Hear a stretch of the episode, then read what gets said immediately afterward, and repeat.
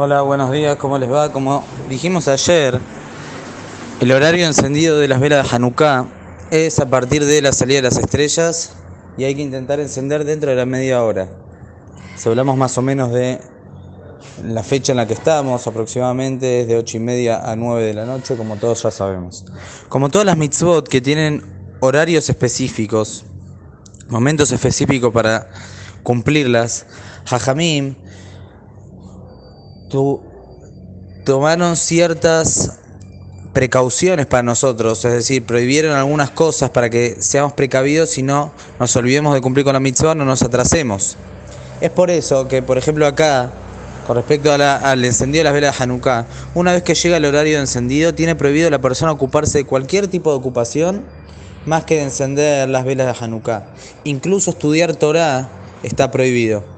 No se puede, la persona tiene que, cuando llega el momento, ir y encender las velas de Hanukkah.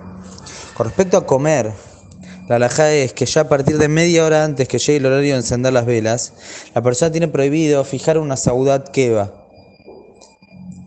Comer 50, aproximadamente 50 gramos de, más de 50 gramos de pan o de mesonot, ya está prohibido a partir de media hora desde que llega el horario de, a partir de media hora antes del horario del encendido de las velas de Hanukkah. Si la persona quiere comer cualquier otra cosa, sea frutas, carne, queso, lo que sea, o tomar, eso está permitido. Pero fijar una saudá está prohibido por el miedo que la persona se venga a extender en esa saudá y no pueda y se olvide de encender o se atrase del horario que corresponde. Una persona que comenzó a comer y se y de repente se dio cuenta que tiene que encender las velas, la alhaja es que debe interrumpir su saudá, si es una saudá de las que está prohibidas, y ponerse a encender las velas de Hanukkah.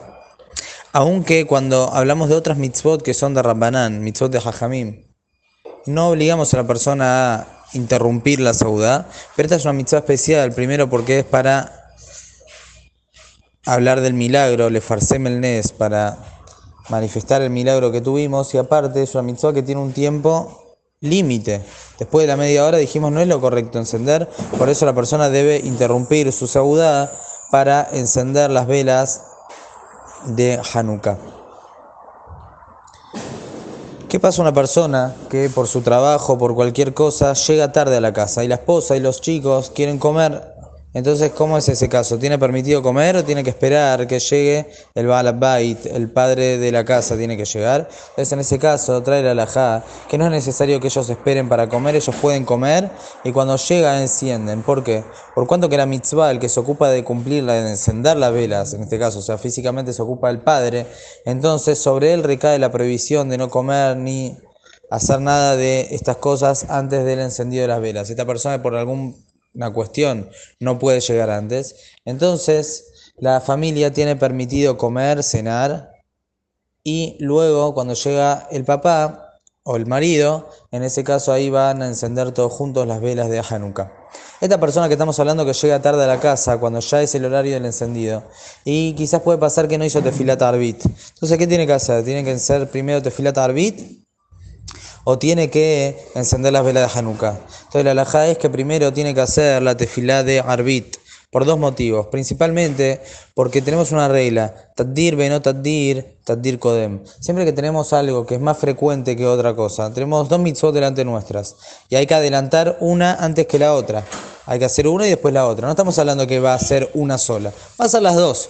Pero acá tenemos que ver cuál tiene prioridad de cumplirse antes, siempre nos fijamos en la mitzvah que es más frecuente. La mitzvah que es más frecuente, que la hacemos más seguido, es a la mitzvah que se hace antes. Entonces, en este caso, la tefilá de Arbit es más, obviamente más frecuente que la vela de Hanukkah. Arbit hacemos todo el año, por eso hay que adelantar. Y hay otro motivo también, que la tefilá de Arbit cumplimos la mitzvah de Keriat Shema, que es mitzvah de la Torah.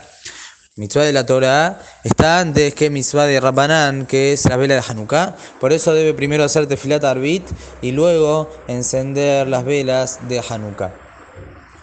Como dijimos antes, no se puede estudiar Torah cuando llega el momento de el encendido de las velas de Hanukkah. ¿Qué pasa cuando hay un shiur en el Beta Knesset que justo se hace en ese horario? Entonces la alhaja es que si es posible desplazar el shiur adelantarlo o atrasarlo, o sea que la gente vaya a encender y vuelva, entonces en ese caso eso es lo que corresponde. Pero en caso que habría que anularlo por completo, entonces en ese caso hay la alhaja es que hay que hacer el yogur para no provocar bitultora. Igualmente esto todo depende de lo que el hajam, lo que el rab vea como necesidad en el momento. Quizás es mejor acortar un poco el shur para que la gente encienda en horario y encienda con la familia. Quizás si va a llegar tarde, la familia ya va a estar durmiendo, no va a poder cumplir la mitzvah con los hijos, con la esposa, etc. Entonces esta alajá va a depender del criterio de cada rab y cada hajam en el lugar donde el de este shiur. Que tengan muy buenos días.